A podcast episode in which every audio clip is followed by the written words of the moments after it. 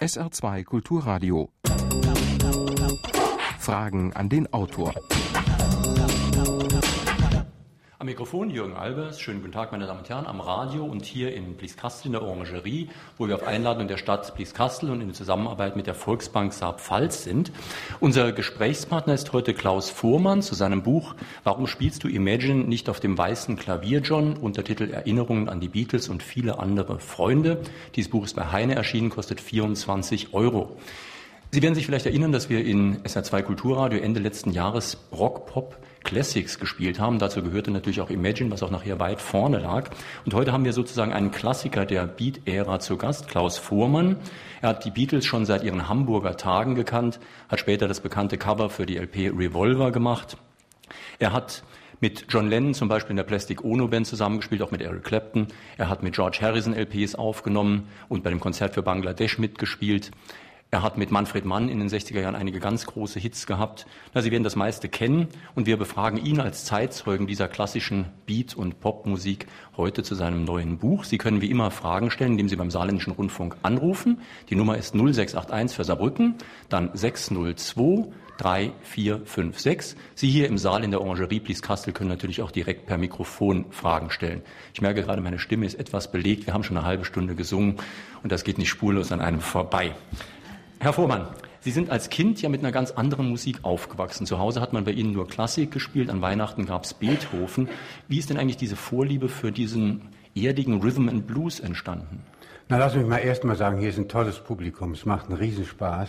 Wir haben ordentlich geklatscht und mitgesungen, mit Tambourins wurde rumgemacht. Hier waren fünf Gitarren, alle haben sie gespielt und sehr gut Klavier gespielt wurde auch. Richtig ein wunderschöner Tag. Lass mich das erst mal sagen. Mhm. Vielen Dank.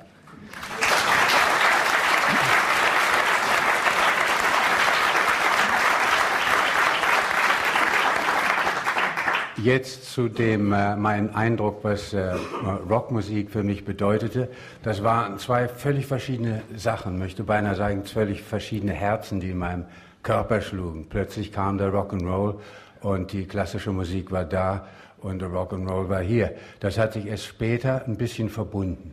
Mhm. Denn zuerst hatten wir wirklich nur die ganz einfachen Rock'n'Roll-Lieder, die tatsächlich nur die drei Akkorde waren, ob das Little Richard, Chuck Berry oder sonst was waren. Und später wurden die Stücke komplizierter und umfangreicher. Das war sozusagen eine sagen wir mal, eine Annäherung an, was in klassischer Musik passiert. Mhm. Aber für mich sind die beiden Dinge immer noch sehr stark irgendwo doch getrennt, das muss ich echt sagen. Obwohl diese Einteilung in sogenannte E, also ernste und sogenannte U-Musik ist ja auch Unsinn. Sie schreiben irgendwo in Ihrem Buch, dass Bob Dylan oft sehr ernsthaft ist und Mozart oft sehr kommerziell und äh, lustig. Das ist richtig. Das finde ich auch heute noch so. Das ist tatsächlich so. Aber man darf nicht vergessen, äh, Rhythm and Blues und Rock'n'Roll-Musik kommt irgendwo, man, wenn man es ganz doof ausdrückt, aus dem Urwald. Das sind also die tatsächlichen rhythmischen Gefühle, die tatsächlich die Musik machen.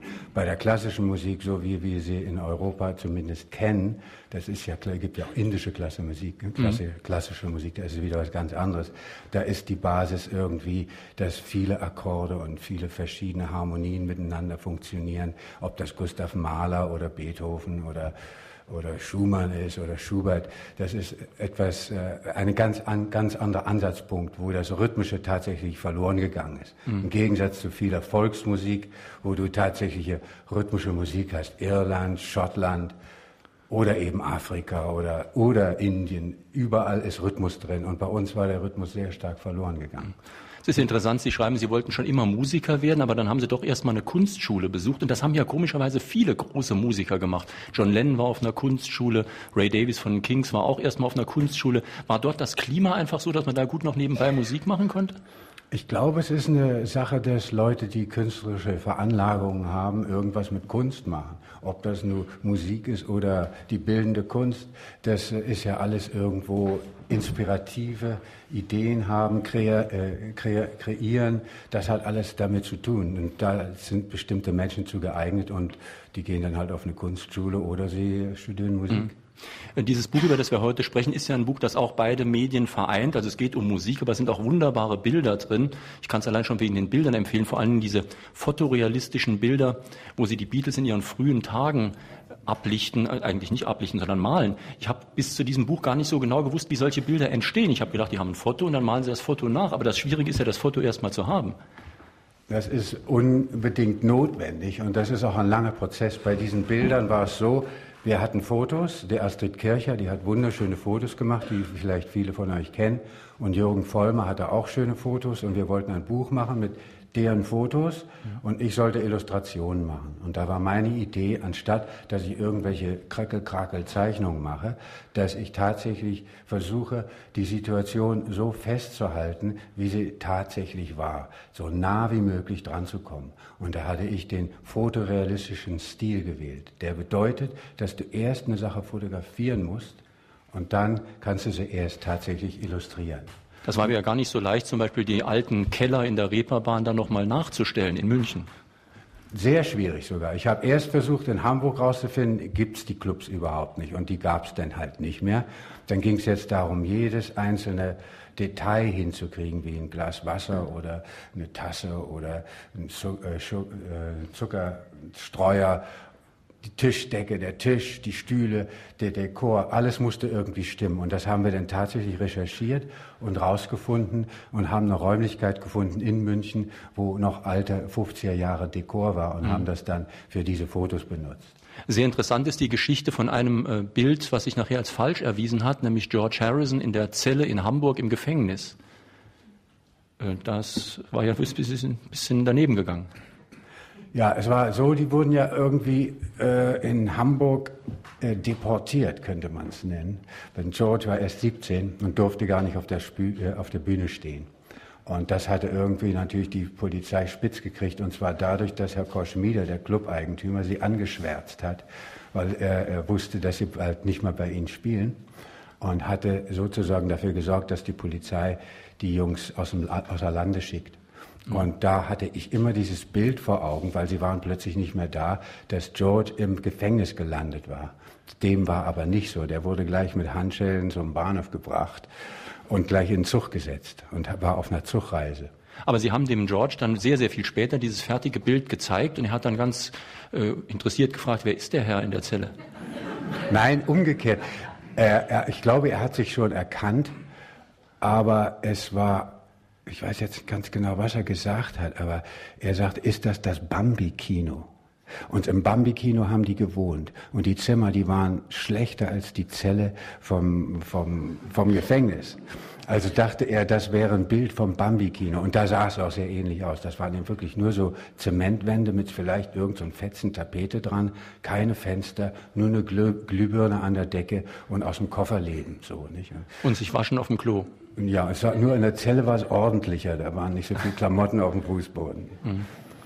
Ja, also ich habe mich oft gefragt, wir haben ja hier vorhin einige Beatles-Hits gespielt und da haben wir natürlich ein paar von den großen rausgesucht. Ansonsten hängt mir das irgendwie ein bisschen zum Hals raus, dass im Radio immer nur so einige Superhits gespielt werden. Also Hey Jude zum Beispiel hängt mir wirklich zu den Ohren raus.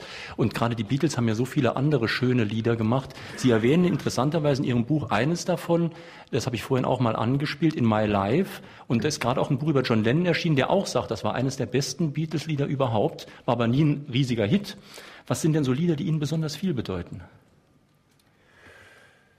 I'm a Walrus finde ich zum Beispiel toll. Mhm. Auch Strawberry Fields. Und Yesterday finde ich ein fantastisches Lied, das hängt mir noch immer nicht zum Halse raus. Mhm. Was Tolles ist einfach toll, da kannst du nichts machen. Also mir hängen Stücke nicht zum Halse raus. Hey Jude, mh, mm, nee. Also wenn sie den ganzen Tag Maxwell Silver Hammer spielen würde, das würde mir zum Halse raushängen. Mhm. Das stimmt ja. ja. Sie haben in dem Buch ja auch genaue Charakterisierungen der einzelnen Beatles. Und da habe ich mich schon gefragt, warum spielt eigentlich der Paul Bass und der George Solo-Gitarre? Denn vom Typ her, Sie sind ja selbst Bassist, der Bassist ist doch immer der, der ruhig der Gruppe den Halt gibt und der muss die Nerven behalten. Und der, der ein bisschen wilder ist, der spielt Solo-Gitarre. Und das war bei den Beatles genau umgekehrt. Ja, ich glaube, was ganz interessant ist, ist, dass Paul auf der Bühne ja auch Bass spielt, aber er spielt tatsächlich einen melodischen Bass. Einen viel melodischen Bass als viele andere Bassspieler, was ja auch seine Eigenart hat. Und im Studio war es oft so, dass ein Track erst aufgenommen wurde mit vielleicht zum Beispiel Schlagzeug und Gitarre, aber mehr bei den späteren Aufnahmen. Und der Bass, der wurde erst später drauf gemacht. Dann hatte er die Muße und die Zeit, sich genau wie ein Bassspieler hinzusetzen und zu spielen. Mhm. Und er ist nicht äh, derjenige, der im Stück das Stück kreiert hat mit dem Bass. Das ist also ein anderer Ansatzpunkt. Es gibt viele, mhm. viele Gruppen, die können gar nicht anders. Die können es nur so machen. Die brauchen die Basis und da muss der Bass da sein. Aber die haben es öfters mhm. bei vielen Stücken anders gemacht. George Harrison, schreiben Sie in Ihrem Buch, hat ja die Solos erst sehr genau entwickelt und sich dann ziemlich genau daran gehalten, was er einmal gefunden hatte. Während es einmal Eric Clapton, mit dem Sie ja auch gespielt haben, der hat ja buchstäblich stundenlang improvisiert auf der Bühne. Ja, das ist auch äh, interessant. George ist nie ein fantastischer äh, Solo-Gitarrist gewesen in dem Sinne, dass er eben frei spielen kann. Mhm. Das hat er nie gelernt und das finde ich auch wunderbar. Das ist völlig in Ordnung. Denn er hat sich wirklich mit der Musik auseinandergesetzt und hat so lange an seinem Solo rum komponiert, möchte ich es mal nennen, bis es Note für Note so war, wie er es gut findet. Und so hat er es dann auch gespielt. Nicht immer unbedingt Note für Note, aber doch oft sehr, sehr präzise mit verschiedenen Melodien, die sich mhm. überschneiden. Meine Damen und Herren, wir sprechen in Fragen an den Autor auf SR2 Kulturradio heute mit Klaus Vormann zu seinem Buch Warum spielst du Imagine nicht auf dem weißen Klavier? Bei Heine erschienen Preis 24 Euro. Sie können anrufen und Fragen stellen unter Saarbrücken 602 3456. Der erste Anruf liegt vor. Klaus Vormann besitzt zwei Grammys. Ich wüsste gern, wann und wofür er diese Auszeichnungen bekam. Ja, kann ich gleich beantworten. Mhm. Das erste war das Revolvercover. Und das Interessante ist, dass äh, wenn du ein, äh, eine Nomination kriegst, um einen Grammy zu kriegen, da weißt du ja nicht, ob du das kriegst oder nicht. Ne? Mhm. Also dachte ich jetzt extra nach Los Angeles zu fliegen und dann da sitzen und dann, hm, dann hast du es nicht gekriegt.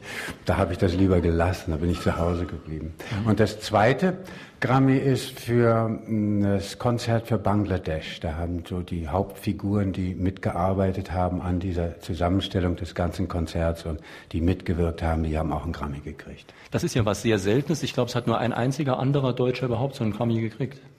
Ich glaube, Harald Faltemeyer ist der mhm. Einzige. Mhm. Aber ich bin mir da gar nicht so gewiss heutzutage. Die Leute sagen das immer, es macht ja Stimmen, aber ich habe das nicht recherchiert. Ich könnte mir zum Beispiel vorstellen, dass der Hans Zimmer, der dieser heißt er nicht Hans Zimmer, der diese tolle Musik macht für die Filme? Die Filme. Guck mal, keiner kennt den. Unwahrscheinlich. Ein fantastischer Musiker, der für viele, viele wichtige Filme tolle Musik macht. Könnt mir vorstellen, dass der schon ein paar Grammys auf dem Regal hat, aber keiner weiß es. Ich würde mich noch ein bisschen dafür interessieren, wie dieses äh, Album für Revolver zustande gekommen ist. Manche sagen, das, das sei auch musikalisch eines der besten Alben der Beatles. Und es ist zumindest auch sehr originell gewesen. Es war eine ganz neue Art Cover, die es damals nicht so gab. Covers zu der Zeit waren fast alle erstens mal immer Farbe. Und das fand ich schon mal nicht gut. Dann machen wir schwarz-weiß. Und das andere war, dass du fast immer Fotos benutzt hast. Und ich wurde ja nur gefragt von John, dass ich mir was ausdenken sollte. Und da dachte ich, dann sollte es ja wohl sicherlich grafisch sein und nicht wieder ein Foto. Und das habe ich dann auch gemacht. Die wollten unbedingt äh, irgendein Cover haben, was anders ist. Also er, John rief mich an und sagte, hast du eine Idee für ein Cover? Und äh, wenn dir was Gutes einfällt, kannst du es haben. Wenn nicht, hast Pech gehabt. Mhm. Und dann habe ich mich eben hingesetzt und habe versucht, was zu machen und habe mir auch die Musik angehört. Und der Druck war auf meiner Seite zu so einer tollen LP. Das Material war fantastisch, was ich gehört hatte. Und jetzt wusste ich, jetzt muss ich ein tolles Cover machen. Mhm. Und das Honorar soll auch sehr sensationell gewesen sein?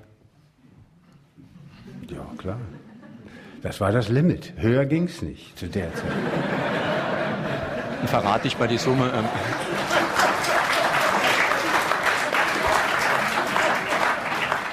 also ich sage dann mal die Summe, wenn er sie schon nicht sagt, 50 Pfund. Ne? Für ein weltweit verbreitetes Cover ist das schon nicht viel. Übrigens, wenn wir schon gerade bei Geld sind, äh, Sie haben ja sehr viel als Studiomusiker gearbeitet und Studiomusiker bekommen ja oft eigentlich auch sehr wenig Geld, auch für Sachen, die nachher wirklich Welterfolg haben. Ja, das steht in keinem Vergleich, aber das finde ich völlig in Ordnung. Die, die äh, Künstler würden ja verrückt werden, wenn sie jetzt jedem, jedem Violinespieler oder Tambourinspieler oder weiß der Teufel was, alle kriegen Prozente von der Platte, da bleibt da gar nichts übrig. Mhm. Und deswegen finde ich das völlig gerechtfertigt. Ich bin nicht schlecht bezahlt worden, das kann man nicht sagen. Aber es ist eben ganz selten passiert, dass ein Künstler auf mich zugekommen ist. Das war einmal Harry Nielsen und zum anderen Carly Simon die beide gesagt haben, Klaus, deine Contribution ist so wichtig für meine Scheibe und du hast so eine gute Arbeit geleistet, ich gebe dir ein Prozent. Ne? Mhm. Und das finde ich toll. Aber das ist ganz selten passiert und ich nehme es auch niemanden böse, dass sie es nicht gemacht haben. Denn du kommst in Teufels Küche, wenn du damit mhm. anfängst, ja. dann kannst du dein Leben lang immer nur Leuten immer Geld geben. Ist auch nicht so gut. Ich sehe hier den ersten am Mikrofon. Bitteschön. Äh, der Schlagzeuger Ringo Starr verwendet ja als einziger der vier Beatles äh, einen sogenannten Künstlernamen. Der hieß ja eigentlich äh, Richard Starkey, glaube ich. Warum tat er das und die anderen nicht? Eine andere Frage. 1970 ging äh, die Gruppe ja auseinander. Äh, John Lennon machte auf esoterische Musik bis 1980, wo er gestorben ist. Und Paul McCartney gründete eine Band, ich glaube die T-Wings oder so. Äh, also mit Musik machen war ja nicht Schluss. Äh, warum hat sich dann die Gruppe getrennt 1970?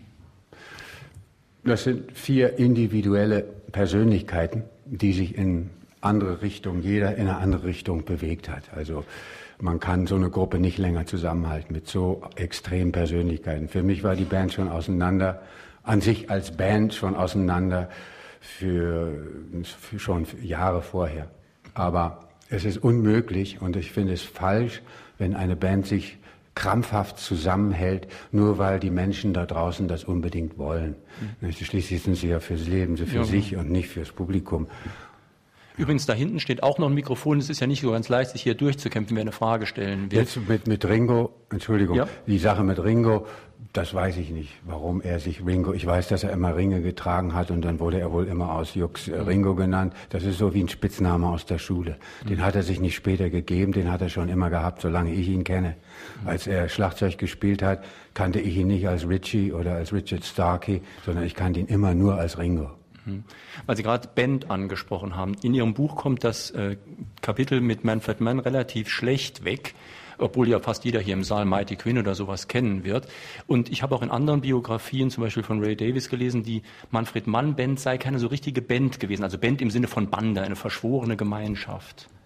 Ja, es war wirklich so. Es war ein bisschen mehr, und das haben ja die Zuhörer gar nicht so gemerkt, und so soll es ja auch an sich sein. Mhm. Und äh, es ist vielleicht auch dumm, da heute jetzt drüber zu reden, denn es wichtig ist ja, dass die Zuhörer Freude an der Musik haben.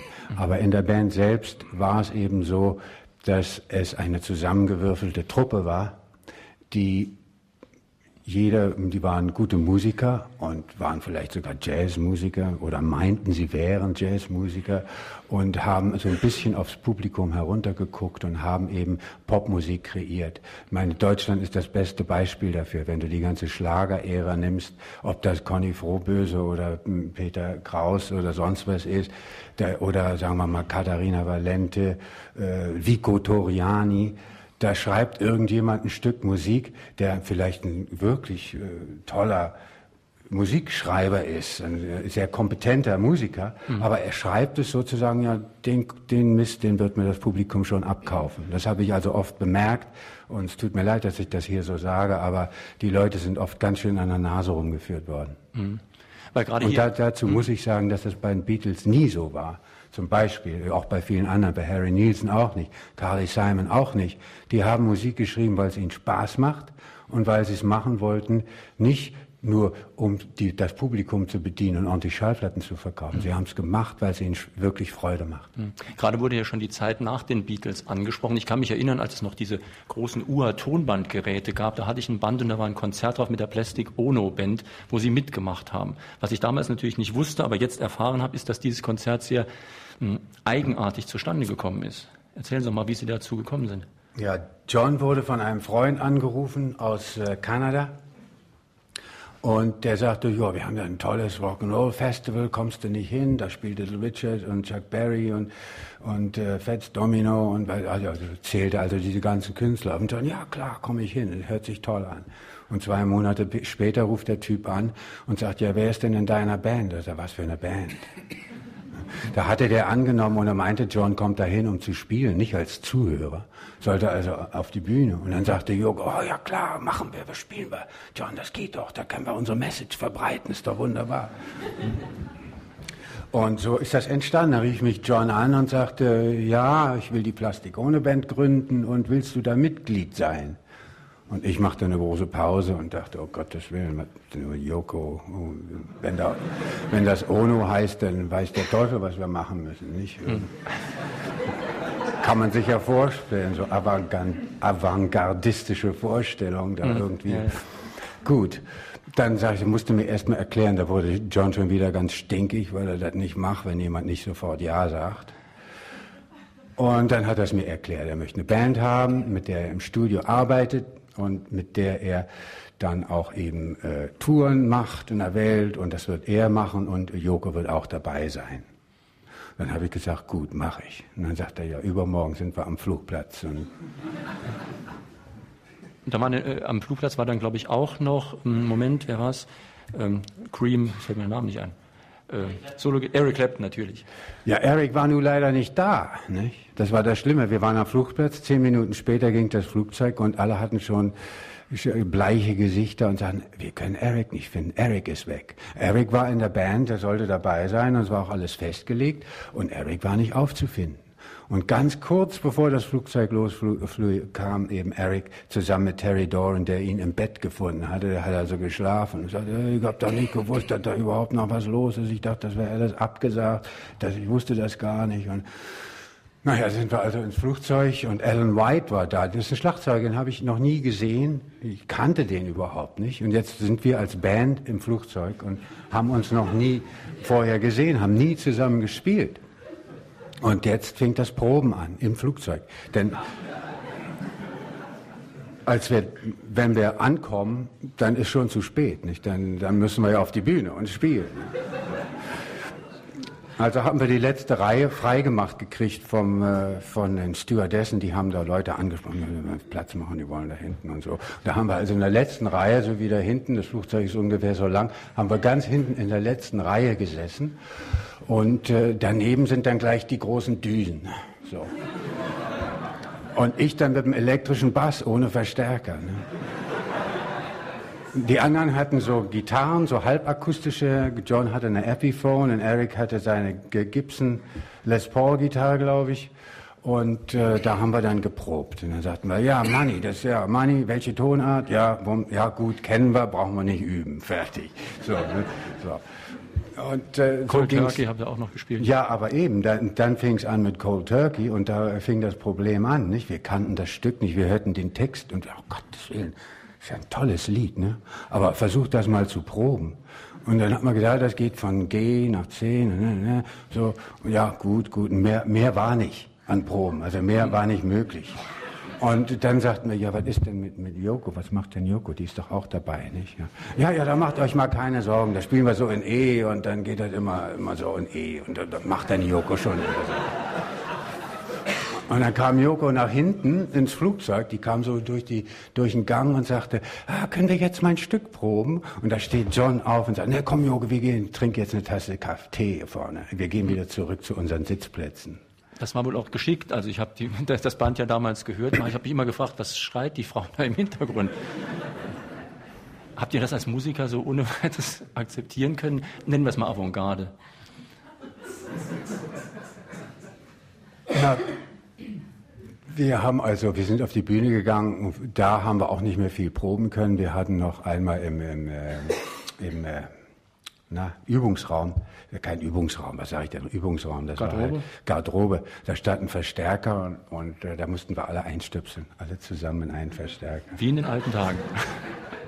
Und Alan White hatte einen Snare Drum und das war es, ein Snare Drum und ich glaube, eine Hi-Hat hat er auch gehabt. Und man muss sich vorstellen, so ein Schlagzeuger, der muss auf die Bühne, hat das, kennt das Schlagzeug überhaupt nicht. Ich weiß nicht, wie der spielt, ich habe keine Ahnung. Und er muss sich auf ein Schlagzeug einstellen, ohne jeden Soundcheck, ohne alles, mussten wir da auf die Bühne raus. Das alleine ist schon avantgardistisch genug. Und das war dann auch so, Joko war da vorne im Sack auf der Bühne. Und wir spielten unsere Sachen und das war erst sehr schwierig. Wir mussten erst mal so ein bisschen rumhorchen, wie hört sich das denn an? Weil es ist schwierig, wenn du auf der Bühne bist und du weißt nicht, ein Monitorsystem hatten sie da wohl schon, aber wir hatten das also nicht so richtig im Griff und wir haben uns erst mal so ein bisschen vorgetastet und dann hat es auch irgendwie funktioniert. Und dann äh, kam eben der Moment, wo plötzlich Joko aus dem Sack kam und anfing zu quietschen und dann... Das war schon ziemlich derbe, das muss ich echt sagen. Eric stand so da. Ich auch. Und kleine Alan White spielte den Teufel, der war fantastisch, der hat wunderbar gespielt und machte da Zirkus auf seinen Cymbals und so. Es war also wirklich ein Erlebnis, das war so, kann man nicht anders sagen. Hören wir noch eine telefonische Anfrage vom SR aus? Meine Frage ist, wie stehen Sie zu den Vorwürfen, die dem Arzt gemacht wurden, der George Harrison bis zum Schluss betreut hat während seiner äh, Krebserkrankung? Man hat ja in der Presse gelesen, dass diese Gitarre, die er praktisch genötigt wurde zu unterschreiben, jetzt vernichtet werden soll. Und auch sonst soll er Autogramme geschrieben haben äh, unter Zwang, der George Harrison. Wie stehen Sie dazu? Haben Sie da irgendwelche Informationen? Das würde mich interessieren. Und dann noch eine Frage, waren Sie maßgeblich beteiligt an der Frisur der vier Pilzköpfe? Das hat man immer mal wieder gehört oder ist da nichts dran, dass Sie praktisch diese Frisur mitkreiert haben? Frage Nummer eins, da wissen Sie sich besser Bescheid als ich. Ich habe das nur in der Presse gelesen und habe das entgegengenommen. Ich kann mir das durchaus vorstellen, dass so ein Arzt tatsächlich so ein Arschloch ist und sowas macht. Das ist äh, möglich. Das halte ich für durchaus möglich und ich finde es auch gerechtfertigt, dass man versucht, dem Mann irgendwie an die Wäsche zu gehen. Das finde ich völlig in Ordnung. Frage Nummer zwei mit der Beatles-Frisur. Ich habe damals in der Kunstschule auch die Haare so nach vorne getragen. Das stimmt erstmal nicht, dann wieder doch und dann wieder nicht und dann wieder doch. Das ging immer hoch und runter. Das war damals irgendwie so ein Trend, der fing damals gerade so an. Und natürlich sind die auf der Kunstschule die mutigsten, die sich sowas trauen. Und an sich passt das ja gar nicht zu, einem, zu einer Rock'n'Roll-Band, nicht? dass die die Haare nur nach vorne hatten. Das ist ja irgendwie, sieht ja sehr mädchenhaft aus, wenn man so die Haare in der Stirn hat. Und das äh, haben die dann aber auch gemacht. Und so ist das irgendwie Stück für Stück entstanden. Das heißt nicht, dass ich den Pilzkopf erfunden habe, sondern es ist einfach nur so gewesen. Das war einfach der Zahn der Zeit. Vielleicht will sich auch noch jemand hier mal zum Mikrofon vorkommen. Ja, bitte gehen Sie ein paar Meter vor. Lassen Sie die Dame zum grünen Mikrofon. Ich wollte mal fragen, inwieweit, inwiefern Elvis Presley auf die Beatles äh, eingewirkt hat und wie weit Sie sich daran äh, orientiert haben unheimlich stark. Also Elvis war der größte, äh, war ihr Vorbild überhaupt. Und nicht nur von einem, sondern von der ganzen Band. Also die fanden also alle Elvis fantastisch. Und wollten auch immer Elvis treffen. Wenn irgendwann jemand fragt, was willst du in Amerika? Wir wollen Elvis treffen. Wurde immer gesagt, jedes Mal. Aber als Sie ihn dann getroffen haben, da gibt es ja auch ein Bild hier in Ihrem Buch, was Sie sehr, sehr mühsam recherchiert haben, wie das damals war. Das war ja kein so sehr befriedigendes Treffen. Ja, befriedigend in keiner Hinsicht, möchte ich mal sagen. Man muss sich vorstellen, Elvis hat zu der Zeit, äh, als die Beatles kamen und Amerika eroberten und schon erobert hatten, war er sozusagen nicht mehr die Nummer eins, sondern die Beatles waren die Nummer eins. Und das war natürlich ein Riesenproblem für eine Person wie Elvis Presley. Der konnte das nicht so einfach entgegennehmen. Und deswegen war das Treffen auch dementsprechend etwas sehr kühl, möchte ich mal sagen. Mhm. Es gibt ja sogar das Gerücht, dass er die Beatles an die CIA, na nicht verraten, also bei der CIA angepfiffen hat. Die wären irgendwie unamerikanisch. Ja. Dann gehen wir zum anderen Thema, das können Sie auch nicht wissen. Er arbeitet nicht bei der CIA, er hat keine Insider-Informationen. Ähm, so weit geht meine Info Information nicht. Aber gehen wir mal auf Sachen ein, die wirklich Sie genau kennen und wir hier alle nicht. Äh, über George Harrison sind einige wunderbare Kapitel im Buch. Und zwar zum Beispiel über sein Telefonverhalten. Das fand ich schon sehr bemerkenswert. Ja, George äh, hatte so die Eigenschaft, immer wenn er irgendwie mich anrief, da musste er seine deutschen Brocken anwenden. Und das war immer gut. Das ist jetzt äh, im Buch steht ein ganzes äh, äh Kapitel drüber, aber das war. Können Sie es nachmachen? Das ist wahnsinnig schwierig. Ich kann seine Stimme nicht nachmachen, aber ich habe das leider Gottes gelöscht. Das war auf einer auf dem Anrufbeantworter und da hat er gesagt: Hallo, äh, Klaus hier spricht äh, General von Hohenstein. Und er hat sich immer irgendeinen Scheiß ausgedacht, irgendwas, irgendwas Witziges. Und nicht nur einmal, sondern ich war nicht da. Und dann war in Deutschland gerade dieser, dieser, dieses Zugunglück. Und er dachte, ich wäre da irgendwie drin verwickelt, weil er also sehr ängstlich ist und immer denkt, oh, wie geht's meinen Freunden und so. Und der rief dann immer wieder an und wurde nachher ganz aufgeregt und, und musste mich nur irgendwie, irgendwie an die Strippe kriegen. Ein Kapitel Ihres Buches, und zwar gerade das letzte, abschließende Kapitel, ist eigentlich insofern sehr saarländisch, als es da vorwiegend um Essen geht. Und ähm, das war für mich ganz interessant, die Essgewohnheiten der Beatles zu erfahren. Also George war, glaube ich, sehr indisch beeinflusst. Vom Essen? Ja, vom Essen her. Ja, nicht nur. Nein, nee, nicht nur vom Essen. Ich weiß, dass das Italien Generell gutes Essen, ja. Hm. Aber er hat sich auch vegetarisch ernährt. Ja, richtig. Mhm. Und das Interessante bei George kann man sich das ja noch vorstellen von seiner fernöstlichen Prägung hier, aber dass das bei den anderen Beatles auch peu à peu so gekommen ist, das hat mich schon überrascht. Ja, bei Paul ist es, glaube ich, durch Linda gekommen und bei Ringo, und das ist das Allererstaunlichste, äh, bei Ringo aus Gesundheitsgründen weil er also sehr krank war und hat dann irgendwann gesagt, er muss seine Essensgewohnheiten umstellen. Und das Interessante ist, dass jemand wie Ringo, der nur wirklich sich die Hamburgers reingehauen hat oder, oder Pommes frites und ein Steak, das war so ungefähr das Einzige, was der essen würde. Ne? Der mhm. würde also nicht irgendwelches Gemüse oder irgendwas mit, mit, mit äh, Gewürzen, das, das hat er also voll abgelehnt, würde, hätte der nie berührt. Mhm. Und jetzt sitze ich mit, mit Paul und Ringo im Restaurant, jetzt vor kurzem, äh, wann war das, weiß ich nicht genau, irgendwann 80, irgendwann 90, also, äh, ist ja auch egal, auf jeden Fall ist es nicht so lange her, dass man sagt. Und da hat also Ringo toll gegessen, hat sich richtig an dem Essen gefreut. Und da muss ich euch Saarländern wirklich ein Kompliment machen, denn Essen ist was wahnsinnig Wichtiges. Und dass man da Zeit drauf gibt, das ist schon eine ganz wichtige Sache. Und das, äh, das, je weiter man nach Frankreich kommt, umso besser wird das Essen. Es ist ja auch nicht ganz selbstverständlich, dass Paul McCartney bei einem zu Hause anruft und sich dann aber erstmal mit der Frau sehr, sehr lange unterhält und das über Olivenöl. 20 Minuten lang, ja. Na, und er ruft ja nur nicht jeden Tag an, so ist es ja nicht. Na, und wenn er schon mal anruft, dann denkt man, er hätte mir wichtige Sachen zu erzählen und da quatscht er erst mal 20 Minuten über Olivenöl mit meiner Frau. Ja, vielleicht war das für ihn wichtig. Ja. Das war wichtig für ihn, ja. Und das ist ja das Schöne, das ist, das ist ja das, was ich so wichtig finde, auch im Buch irgendwie rüberzubringen, dass diese Menschen, die da oben irgendwo rumfliegen mit Heiligenscheinen, wie die Engel, weiß ich was, die stehen genauso auf dem Boden oder sollten zumindest genauso auf dem Boden stehen, wie wir auch. Und deswegen sage ich immer an Elvis Presley, der hat nicht auf der Erde gestanden. Und äh, es ist auch dementsprechend dann abgelaufen, sein Leben. Und die, die wirklich auf der Erde stehen, die sind glücklich und die anderen sind irgendwo nicht glücklich. Jetzt haben wir schon fast alle Beatles, was das Essen betrifft, durch. Jetzt müssen wir noch über John und das Reiskochen sprechen. Ja, das war so ungefähr das letzte Mal, dass ich John gesehen habe. Das war im Dakota-Haus.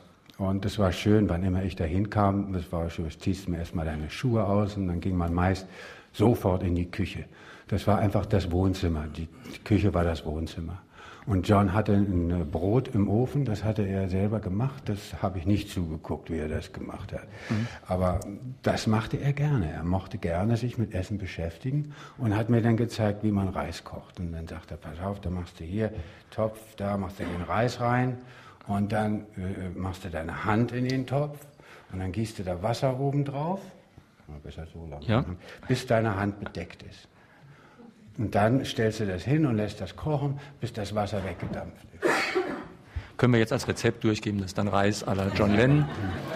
So, jetzt bitte noch eine telefonische. Aber Hände musst du vorher waschen. Hände vorher waschen. ah, hier, am grünen Mikrofon erst, ja. Ja. Ich habe ein paar Fragen an Sie. Wo war genau die Stelle? Mach's am besten immer eine, dann, dann sonst äh, vergesse ich ja. die erste. Ich habe so ein schlechtes Ja gut, Gedächtnis. dann machen wir es so. Wo war genau die Stelle, wo Sie äh, in Hamburg, wo Sie die, ich kenne mich da ja aus, die Musik da aus dem Keller hörten.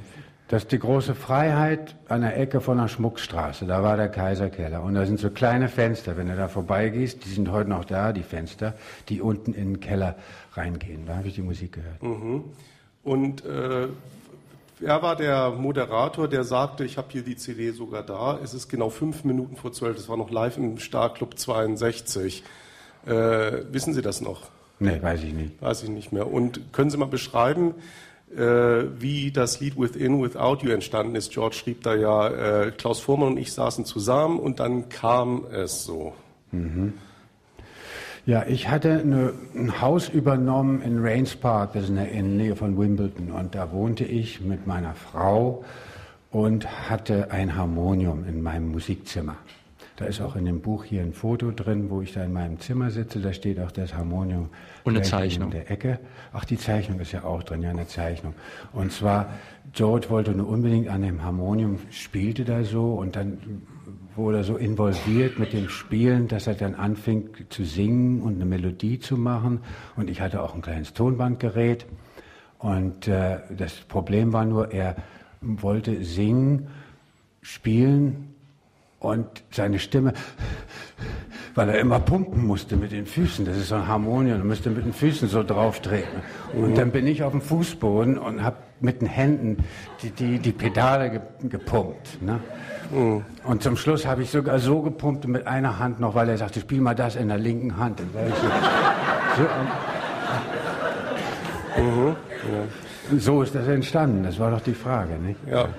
Und äh, was haben damals äh, das Hamburger Abendblatt, Bild und Konkur Gott sei Dank gibt es ein Konkurrenzblatt da, die Morgenpost damals über die Jungs damals in der Zeit berichtet? Äh, so können Sie es mal vielleicht kurz. Also ich muss jetzt mal ganz ehrlich was gestehen. Ich habe nie irgendwelche Zeitungsartikel, ich habe nie ein Buch, ich habe noch nie ein einziges Buch, bis auf mein eigenes, äh, von Beatles gelesen. Ich weiß nicht, was die Presse sagt. Und ich habe das immer gemerkt, wenn ich irgendwas gelesen habe, habe ich mich immer nur geärgert, weil ich das ja an sich viel besser wusste. Mhm. Und nochmal zum Essen. Wovon haben die Burschen sich damals ernährt? Also das muss ja wohl eine ziemlich chaotische Küche ernährungsmedizinisch gewesen sein. In Hamburg? Ja. Na, in Hamburg, da war es also ziemlich schlimm auf der Reeperbahn. Ich weiß nicht mehr heute, dass das alles so sauberes Fett ist und so. Das waren so Kartoffelpuffer und, und äh, ja, meistens am liebsten haben sie gegessen, so Salzkartoffeln, aber bitte kein Gras haben sie mhm. gesagt, weil die da immer Petersilie drauf gestreut haben. Das mochten sie nicht so gerne haben. Da habt ihr es hier viel besser. Dann hätten Sie mal lieber hier spielen sollen. So, jetzt bitte noch eine telefonische Anfrage. Eine Textzeile in einem Beatles-Song lautet Give Peace a Chance. Äh, wie war das denn? Haben die Beatles sich äh, für den Frieden auch anderweitig eingesetzt mit anderen Aktivitäten oder ist es eigentlich nur bei musikalischen Appellen geblieben? Die haben sehr viele, sehr viele, na wie sagt man das? Ähm, Aktionen? Aktionen, ja, doch Aktionen haben sie gemacht und auch sehr viel Geld gespendet. Das mit dem Geldspenden für bestimmte Sachen ist sehr gezielt gewesen und wurde nie in die Öffentlichkeit irgendwie rausgeblasen. Da kommt dann irgendein Scheck und da steht nicht drauf, wo der herkommt. Deswegen weiß keiner, was sie wirklich da getan haben. Mhm. Und das ist ja auch nicht immer nötig, dass man genau weiß, ich gebe Geld dafür. Aber sie haben sich sehr engagiert. Mhm.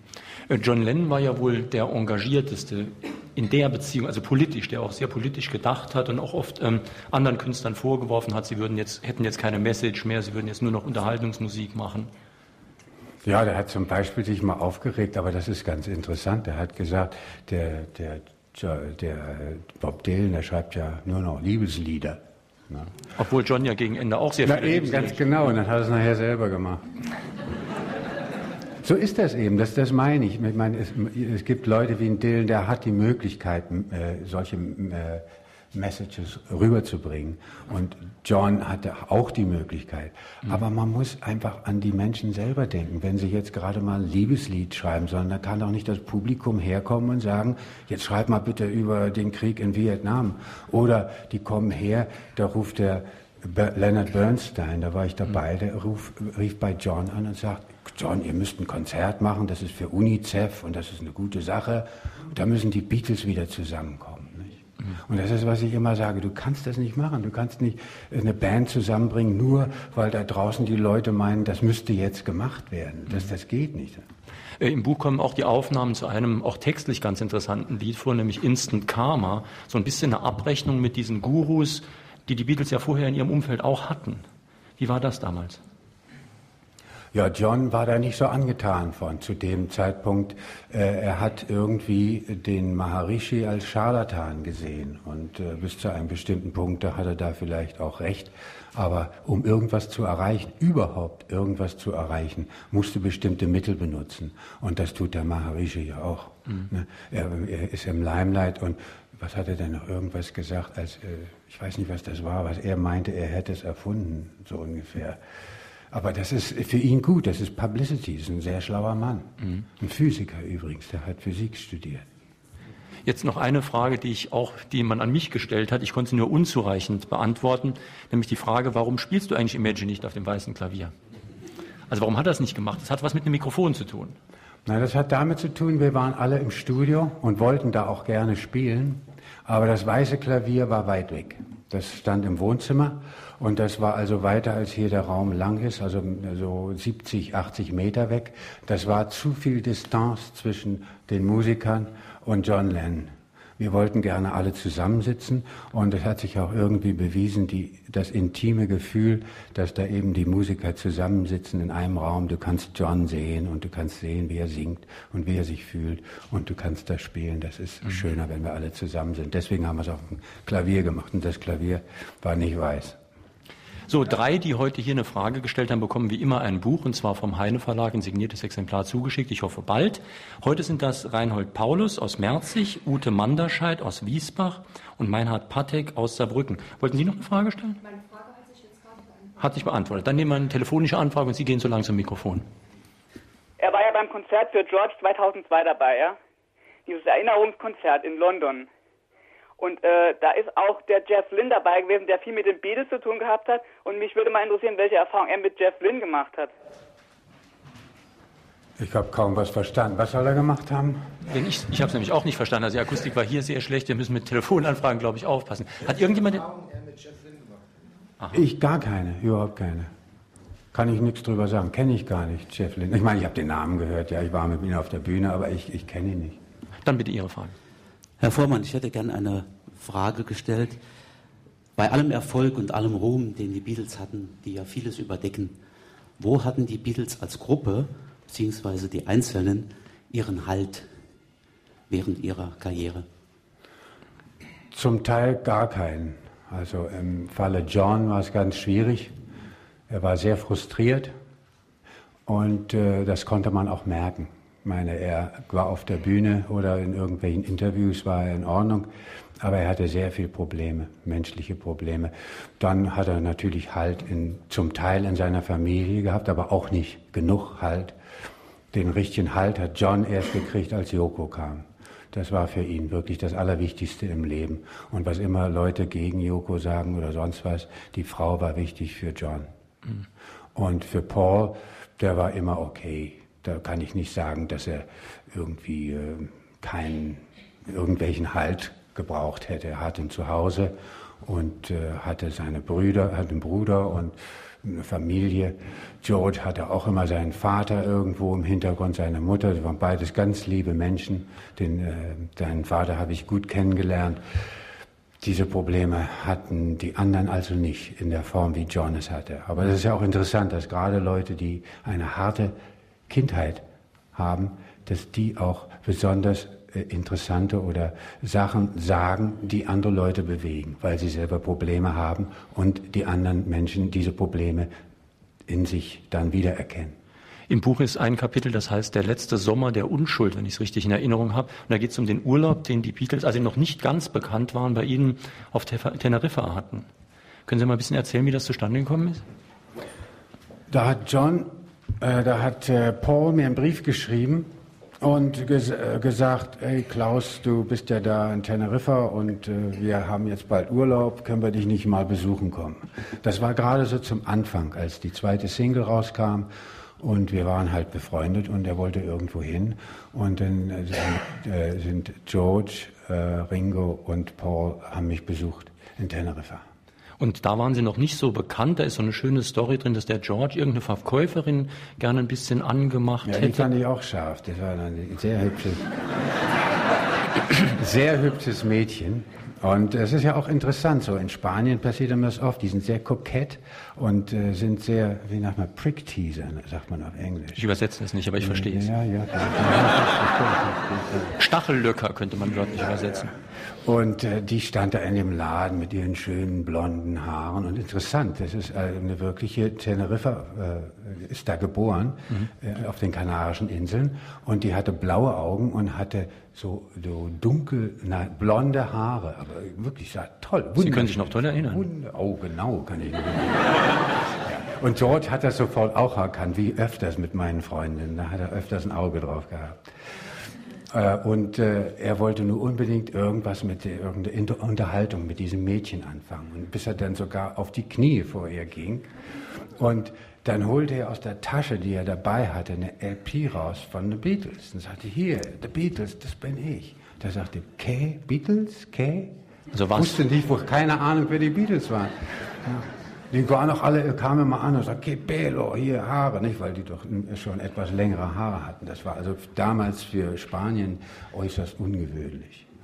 Ihre Frage bitte dann gleich die blaue. Äh, ich habe äh, schon des Öfteren gelesen, nachdem John Lennon sich aus dem Showbiz verabschiedet hat, 1975, dass er von Paul besucht wurde und dass damals auch Jam Sessions stattgefunden haben, angeblich mit Dr. John, mit Stevie Wonder und so weiter. Stimmt das? Und wenn ja, äh, existieren darüber Aufnahmen?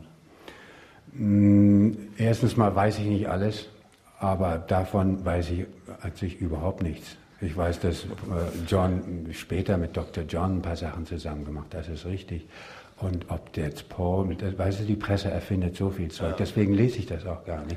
Weil die denken sich einfach, also nicht immer, aber oft, denkt sich die Presse einfach irgendwas aus und ob es dann nachher irgendwie äh, irgendwelche Rechtsstreite gibt, ist denen egal, dann zahlen sie lieber das mhm. Geld dafür, die Zeitung haben sie ja schon verkauft. Mhm. Aber über Dr. John haben Sie ja auch eine kleine Geschichte drin, mit dem hätten Sie fast äh, zusammen auf Tour gehen können. Und das ist allerdings dann in einem ziemlichen, na Chaos ist noch untertrieben äh, ausgegangen.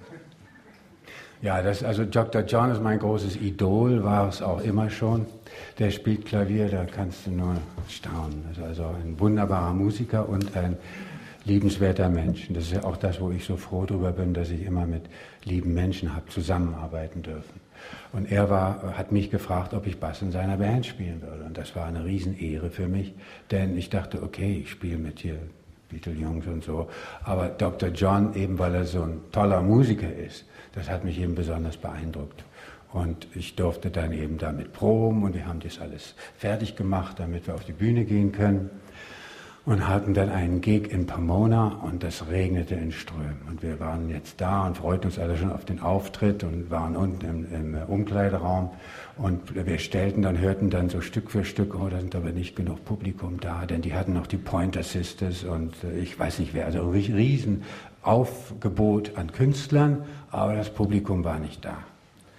Und dann kam irgendwann der Manager wieder rein, ganz bleich im Gesicht, und erzählte uns dann, was passiert war. Er ist in das Büro gegangen von dem, äh, äh wie nennt sich das, Agenten, mhm. und der nimmt die Pistole und hält ihm die Pistole auf die Brust und sagt, 500 Dollars and you play. Also 500 Dollar, mehr kriegst du nicht, so ungefähr. Da ist er doch echt hingegangen, hat die Pistole, der Manager hat die Pistole so weggeschoben, hat sich umgedreht und ist mit schlotternden Knien aus dem Büro wieder raus ne, und hat uns das dann erzählt. Jetzt waren wir in der Situation, dass wir nicht auftreten, weil wir nicht bezahlt wurden. Also für 500 Dollar eine ganze Band mit Dr. John auf die Bühne war ausgeschlossen und wir saßen da unten in diesem Umkleideraum und äh, wussten noch nicht so richtig, wie wir rauskamen, denn es waren genug Leute draußen, die die Tür eindrücken konnten und uns da massakrieren oder weiß der Teufel was. Auf jeden Fall eine schöne Situation war es nicht. Wir haben also lange da unten in dem Umkleideraum gesessen, bis wir dann endlich äh, zum Auto irgendwie hingekommen sind, nach Hause gefahren sind. Haben Sie denn vorher vor, mal noch Ihr Buch fortzuschreiben? Ich denke, es gibt ja noch andere Kapitel in Ihrem Leben, die interessant sind. Ich denke jetzt zum Beispiel Ihre Phase, als Sie, als Sie Trio zum Beispiel produziert haben. Das kommt jetzt, solche Kapitel kommen ja in, äh, in Ihrem Buch nicht vor. Haben Sie sowas vor? Es kommt vor, nur kurz. Ja, kurz, ja. ja, es ist äh, schwierig. Es ist ja ein Buch von 300 Seiten und äh, nicht ein Roman von 1000. Man konnte nicht alles reintun ins Buch. Und es kann sein, dass ich das irgendwann mal mache, aber im Moment habe ich da nicht drüber nachgedacht. Mhm. Darf ich noch was, darf ich noch was äh, hinten dranhängen? Ist mir gerade eben eingefallen. Wie war das eigentlich für Sie jetzt gerade in England oder auch in den USA als deutscher äh, Musiker hier mit praktisch ja, England zusammenzuarbeiten? Hat das eine besondere Rolle gespielt oder welche Erfahrungen haben Sie da gemacht als Deutscher? Ich würde sagen, dass die das gar nicht gemerkt haben, ob ich Deutsch, Englisch, weil die dachten alle, ich wäre Englisch. Die haben gar nicht drüber nachgedacht, ob ich Deutsch oder wo ich herkomme. Ist an sich ziemlich egal, ob du aus dem Urwald kommst oder sonst wo. Deutschland. Solange du spielen kannst und du wirklich reinpasst in, die, in den Haufen von Leuten, das ist nebensächlich. Also da habe ich nie irgendwelche Probleme gehabt. Würde mich aber mal interessieren, Sie schreiben in Ihrem Buch einige Mal, dass die Art der Arbeit mit den Musikern schon sehr verschieden war in Deutschland, in den USA. Wie waren da Ihre Erfahrungen, als Sie hierher zurückgekommen sind? Ja, Deutschland ist ein Riesenproblem. Das sagt der Kanzler auch. Sagt der Kanzler auch? Ja, nicht wörtlich, aber. Es ist erstens mal so schwierig, äh, was vorhin schon vom äh, Jürgen angeschnitten wurde, ist, dass alles in Schubladen getan wird. Du hast also das Image des klassischen Musikers, der ganz elitärisch gebildet da in seiner Schublade hockt. Und dann hast du Jazzmusiker, die also hier swingy, cool und dies und das. Und dann hast du die Rock'n'Roller, das sind die schmutzigen Hunde, die unzuverlässig sind. Und so wird sich dann auch verhalten. Nicht? Du hast also in Amerika eine Professionalität von den tollsten Musikern, selbst wenn sie Drogen nehmen oder sonst was. Sie sind professionell 100 Prozent für ihre Aufgabe da. Und das habe ich in Deutschland nicht gemerkt. Ich habe zum Beispiel in Hamburg einen Auftritt gesehen von einem Künstler, der wollte sein, sein Repertoire vorstellen. Das war eine Vorstellung für Plattengesellschaften, für die Medien und so weiter. Und dann hat er eine Band gespielt. Das waren die Top-Musiker aus Deutschland, die Session-Musiker. Und die spielten dann so seine Ballade und machten und taten. Und das war ein wirklich sehr liebes, nettes Lied. Und dann fingen die an rumzudödeln und spielten da irgendwelche merkwürdigen Soli und haben den so richtig verarscht. Und deren Aufgabe war, diesen Mann zu unterstützen, nicht sich selber zu produzieren und da auf der Bühne einen Zirkus zu machen. Und das ist so eine generelle Einstellung gewesen, muss ich sagen. Ich muss sagen, ich stecke nicht mehr so drin, dass ich das sagen könnte, dass das heute noch genau das Gleiche war. Aber ich habe es nicht nur einmal, sondern ungefähr 20 Mal erlebt, dass diese Einstellung viel zu stark ist, dass man eingebildet ist für das, was man spielt und unbedingt das äh, auch darbieten möchte. Mhm. Das, das, ist nicht in Ordnung. Ich, ich, nehme jetzt zum Beispiel einen Typen wie Herbie Hancock, ne? ein fantastischer Jazzmusiker. Der kann sich den ganzen Tag hinspielen und mit Ringo Starr einen Blues spielen und B.B. King spielt Gitarre. Der würde gar nicht auf die Idee kommen, plötzlich da äh, vierfaches Tempo irgendein Solo runterzurattern. Das würde ihm ja nicht passen. Der spielt er das eben nicht. Mhm. Ihre Frage und ansonsten waren Sie noch eine Sekunde. Die Frage an den Autor Oldie Band kann schon langsam auf die Bühne kommen, denn wir wollen ja nachher noch einen Abschlusssong versuchen. Aber jetzt Ihre Frage. Ja, hallo. Äh, mich interessiert auch die instrumentale Seite. Sie schreiben, der erste Bass, den Sie noch mal so gespielt haben, war der von Stu Sutcliffe. Und man sieht sie immer mit diversen Bässen auch auf den Bildern. Und Sie sprechen aber davon, dass Sie immer wieder Ihren psychedelisch angemalten Fender-Bass gespielt haben. Die erste, der erste Teil der Frage ist, war der Stu Sutcliffe-Bass dieser Burns-Bass, mit dem man sie sieht? Und ist es vielleicht auch der, mit dem Sie dann immer noch gespielt haben? Nein, äh, der Bass, den Stuart Sutcliffe hatte, war auch so ein Hofner-Bass, aber so ein großer Körper. So ein ganz großer, also nicht so wie die, nicht dieser Violinenbass von Paul McCartney, der so aussieht wie eine Violine, sondern so ein großer mit einem ganz großen Körper. Den habe ich zu Anfang auch bei Paddy Klaus und Gibson gespielt, eine ganze Zeit lang. Dann hatte ich eine Gitarre, die selbst gebaut war, aber das war nicht ein Bass, sondern eine Votar, habe ich sie genannt, eine mhm. Vormann-Gitarre. Ah, ja. Und zwar ist das Bass und Gitarre in einem Instrument, die dann wie eine klassische Gitarre gespielt wurde. Aus der Not eine Tugend, weil wir ja nur drei Leute in der Band waren bei Paddy Klaus und Gibson, habe ich also Rhythmusgitarre und Bass auf einem Instrument gespielt. Und später dann hatte ich diesen Fender Precision Bass, der dann auch so angemalt war zu guter Letzt.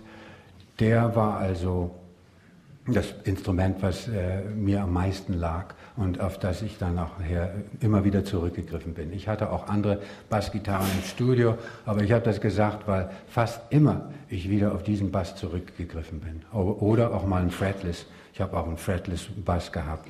Bei, bei Ringo habe ich eine ganze Menge oder zu der Zeit benutzt. So, das war jetzt was für Spezialisten. Jetzt mache ich kurz noch die Absage und die Band spielt sich schon warm. Wir spielen dann zum Schluss alle zusammen noch Help, müssen auch alle mitsingen und mitklatschen und mitmachen. Ne? Das war also heute Fragen an den Autor aus der Orangerie in Blieskastel mit Klaus Fuhrmann zu seinem Buch Warum spielst du Imagine nicht auf dem weißen Klavier, John? Bei Heine erschienen, Preis 24 Euro. Am kommenden Sonntag Schliemanns Erben, das läuft ja zurzeit im ZDF, die neue Serie von den Römern im Orient zur Goldstraße der Inka. Jetzt kommt gleich das Live-Konzert aus Blieskastel, anschließend das SR2-Konzert. Und ich wünsche Ihnen noch viel Spaß. Schönen Tag, sagt Jürgen Albers.